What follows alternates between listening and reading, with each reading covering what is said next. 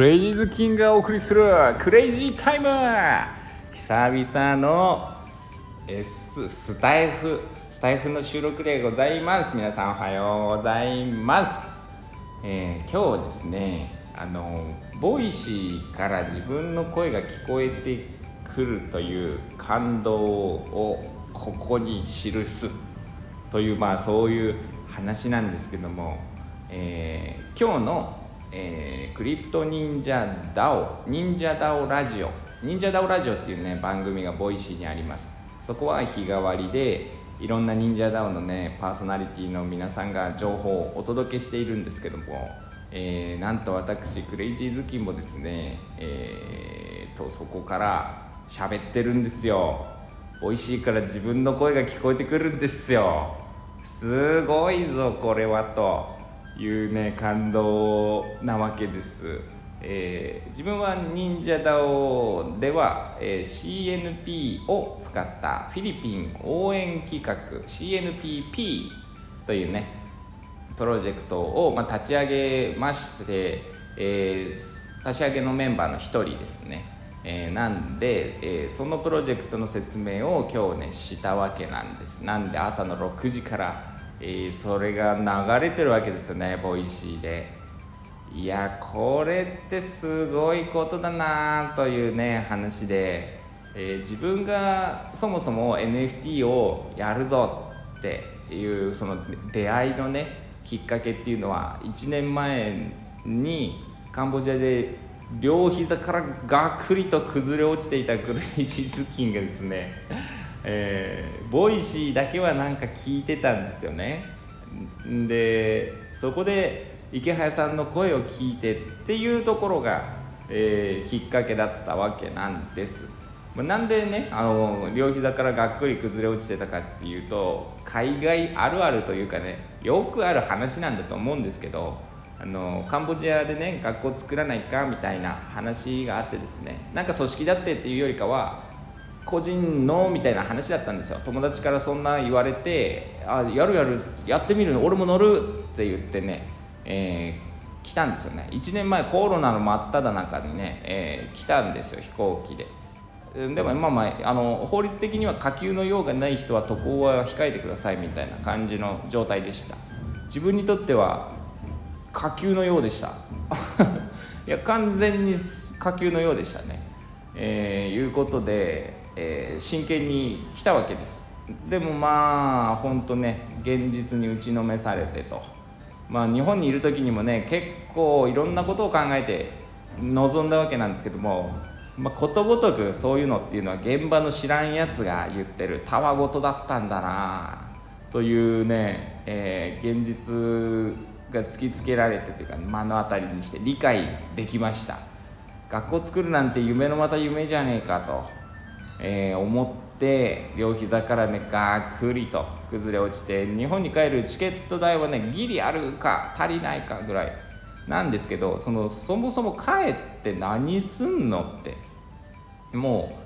うなんかもう気持ちが折れてしまってね、えー、で残ってても何すんの何にもできなかったじゃんお前はっていう話で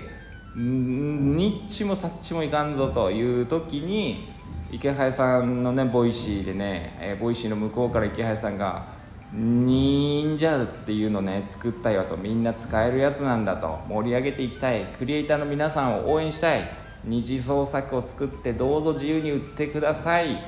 ていう話がね聞こえてきたわけですよ。でカンボジアで全く通用しなかったんだけどもまあ、それでもねデザイナーとしてやってきていたので絵は描けるぞと。二次創作できるぞっていうことでね、えー、描いてみたらなんと当時のね感じですぐパパパッとなんか売れて10万円日本円で言うとね10万円ぐらいの稼ぎが上がってですね。え何これなんかおかしい。無名の人の自分のね無名の人のなんかデザイナーの絵が売れてるのはなんだこれはって言ってねやりながらも分かってないわけですよ。で忍者の二次創作売れたのをきっかけにですね自分のオリジナルの絵も描いたりしてタコと花魁を描いたんですけど 葛飾北斎がねあのタコと女体を描いた200年前。200年前から日本人って変態じゃねえかって思って これはこれは俺もやりたいと思って。まあ、春画を描くってわけじゃなかったですけどあの女体のね、えー、美しさ曲線美ってあるよなと思ってそういうの描きたいななんて思ってね。描いたわけなんですけどもありがたいことにねそれも書いたやつは全てああ1個残ってるか。いやでももうもうその今までだったらねありえないわけですよ。売れたんですよ。って言ってこの NFT とか Web3 とかっていう知識を急速にそこから仕入れるようになって関わるようになって、えー、これは新しいムーブメントだとなんかできるかもしんねえと。う個人の力だしあとはコミュニティをね生むぞと。NFT のコレクションっていうのはコミュニティを形成するんだっていうなんかそういうのがあって。でそれを感じて思うようになったんですよね。これ個人でねやろうとしても全く歯が立たなかったカンボジアでのね学校づくり。もちろん現実のその考えてたのと全然違ったっていうことはね分かったんですけどただ知ることができたんですよね。そんな中でこのコミュニティとかっていうまあみんなでやるっていうことにちょっとまたか感動を覚えてというか可能性を感じてこれだったらまた今までのねあの自分で一人でやってきたそのカンボジアのね学校づくりとは別の形で何らかの形でまた学校づくりチャレンジできるかもしんねえって言ってそっから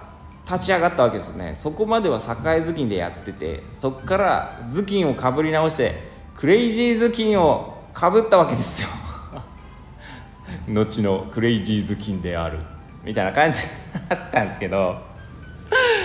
まあそういうふうにね立ち上がった瞬間っていうのが Voicy きっかけだったわけです。1年経ってまさか自分が喋っているとは。プロジェクトも12月発売発信ということでね、えー、まあ、あと1ヶ月ちょいというところまで来てるというね1年でこんなことになっているとはなという。それをここに音声で記しておきたい。忘れない方がいいっていうねことなんです。あの皆さんもね1年後何やってますかねわからないですよ。なそれはわからない。誰にもわからない。すごいこと1年あったら起きます。起きるんだな。うんっていうことを、えー、改めて思って今ベッドからも起きようと。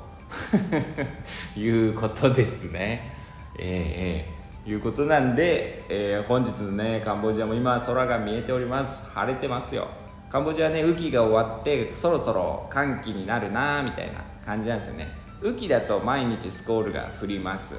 寒気になると毎日は降らない。たまには降るって感じでしょうか、えー、そんな感じのね寒気に移り変わるところでねなんか気温もちょっと下がってまあ、30度ぐらい、うん、で感じでね。ななんか体が慣れて30度とか全然だるくないんですよ。ななんでしょうね。湿度が違うのかな。過ごしやすいですね。とっても。半袖短パンでねずっといいし。っていうね最高ですよ。最高の状態ですよ。やるぞっつって。やるぜ今日も。っていうねそういう日曜日の目覚めです。いやベッド寝っ転がってんですけどね。いや起きます。起きていきましょう。皆さんも爽やかで素敵な一日になりますように。明日やろうはバカ野郎。やろうやろうはダオ野郎だ。